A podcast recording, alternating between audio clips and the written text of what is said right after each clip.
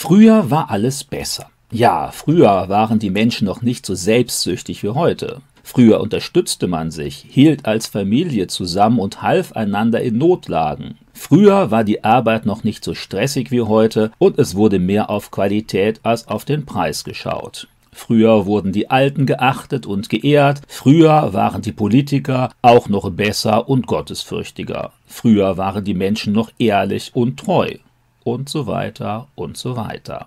So ist es manchmal zu hören, insbesondere von den älteren Mitbürgern.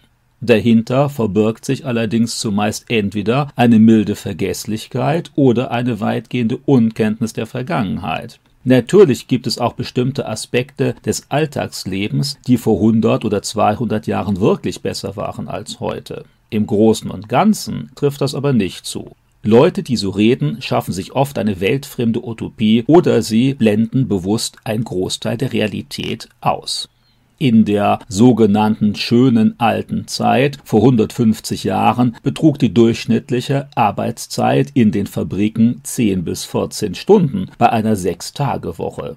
Wenige erreichten das Rentenalter, weil sie vorher an irgendeiner Epidemie oder an einem Arbeitsunfall starben. Um 1870 starben 25 Prozent der Menschen, bevor sie erwachsen waren. Die durchschnittliche Lebenserwartung lag bei 38 Jahren, heute ist sie doppelt so hoch. Die Menschen lebten damals viel mehr in der Natur als heute. Allerdings litten sie meistens eher darunter, als dass sie diesen Zustand genossen. Infektionen, Pilze, Parasiten und so weiter waren an der Tagesordnung. Auf ein mit dem heutigen Aldi-Angebot vergleichbaren Speiseplan konnten nur die Allerwohlhabendsten zurückgreifen. Natürlich ließen sich weit weniger Menschen scheiden als heute, sie starben meist vorher. Eine wirklich freie Berufswahl gab es so gut wie gar nicht. Die allermeisten arbeiteten schwer körperlich in der Landwirtschaft oder unter gesundheitlicher Belastung in einer Fabrik.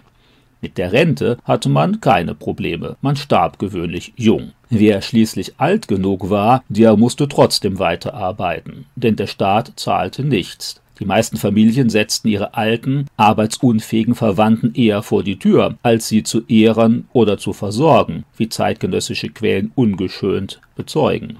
Selbst Jahrhunderte früher, im schönen Mittelalter, war nicht alles so romantisch wie in entsprechenden Filmen und Romanen skizziert. Doch zumindest was den Glauben betrifft, sah es in der Vergangenheit doch besser aus als heute, wo die Mehrzahl der Menschen nicht im geringsten nach Gott fragt und die ethischen Leitlinien der Bibel mit Füßen tritt. Sicher, insbesondere in Zeiten der geistlichen Aufbrüche, in der Reformation, der Erweckungsbewegung usw., so fragten außerordentlich viele Menschen nach Gott. In den anderen Zeiten aber blühte der religiöse Betrug, zum Beispiel Ämterkauf und Ablasshandel oder sektiererische Scharlatanerie. Wer ehrlich nach der Bibel fragte, konnte schnell als Störenfried verfolgt werden, wie es stellenweise mit evangelikalen Christen noch vor 150 Jahren geschah. Damals aber gab es auch schon Materialisten und Rationalisten, die mehr nach dem eigenen Vorteil und dem momentanen Genuss fragten, als nach dem Willen Gottes. Schon immer gab es Phasen vollkommener Gottlosigkeit und Unmoral. In Zeiten des Barocks prahlte jeder, der es sich leisten konnte, mit seinen vielfältigen sexuellen Eroberungen. Ehrlichkeit galt für viele als Dummheit. Adlige identifizierten sich mehr mit den griechischen Göttern als mit dem Gott der Bibel.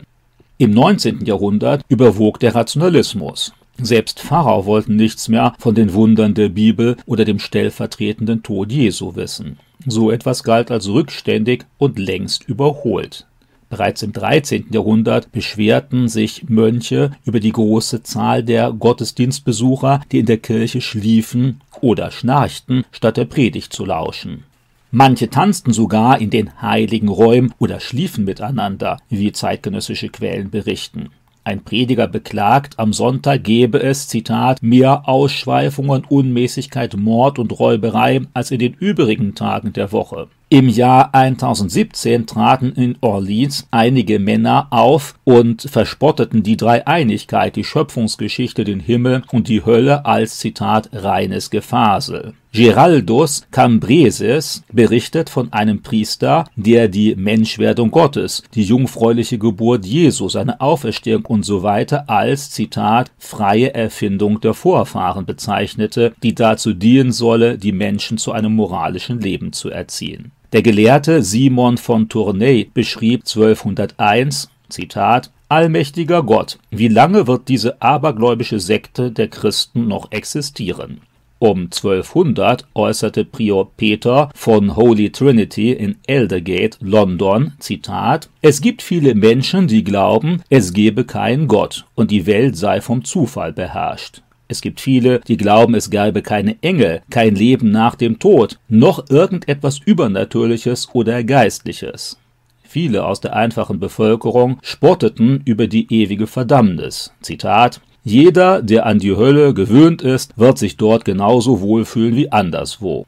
Schon im altfranzösischen Aucassin et Nicolette findet sich die spöttische Bemerkung, in der Hölle habe man eine weitaus interessantere Gesellschaft als im Himmel. Dahin kämen nur langweilige Menschen.